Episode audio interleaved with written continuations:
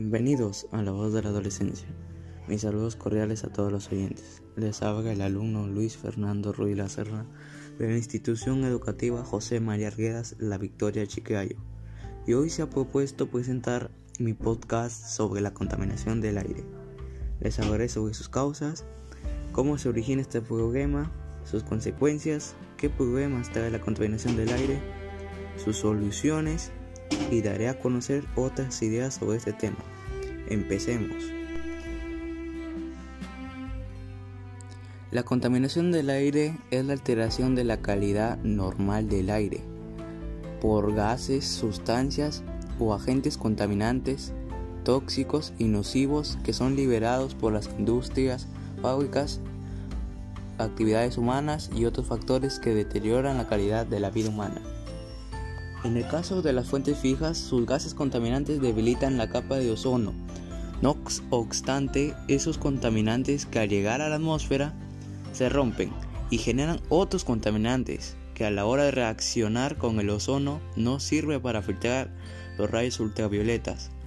Por otro lado, el desarrollo sostenible tiene varios objetivos y uno de ellos es la salud y bienestar debido a que quieren reducir sustancialmente el número de muertes y enfermedades producidas por productos químicos peligrosos y la contaminación del aire, el agua y suelo. Entonces, hay focos básicos que realizan contaminación del aire y no los hemos disminuido. Por ejemplo, la quema de árboles, la contaminación del aire doméstico, el humo de las fábricas y transportes. También en la agricultura se debe promover el uso de pesticidas, otros otros, pero que sean amigables con el medio ambiente. Ahora debemos preocuparnos con estas causas porque esto trae consecuencias, mayormente a nuestra salud y son el asma, el cáncer de pulmón, derrame cerebral y hipertensión. En este momento hablaré sobre las acciones que debe adoptar el Estado, las empresas y la ciudadanía para tener una buena calidad de aire.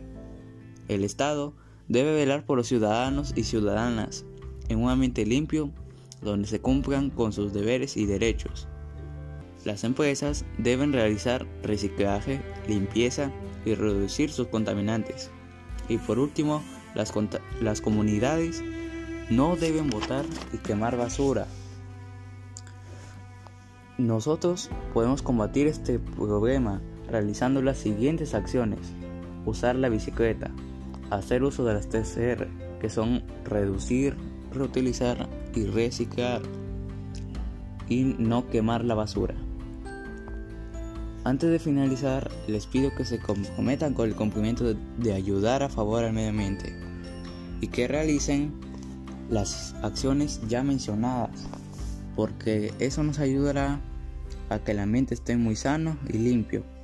Recuerden, salvemos a nuestro planeta de nuestros malos actos. Gracias por haberme escuchado y me despido con mucha alegría porque sé que tomarán conciencia de lo que hoy he hablado.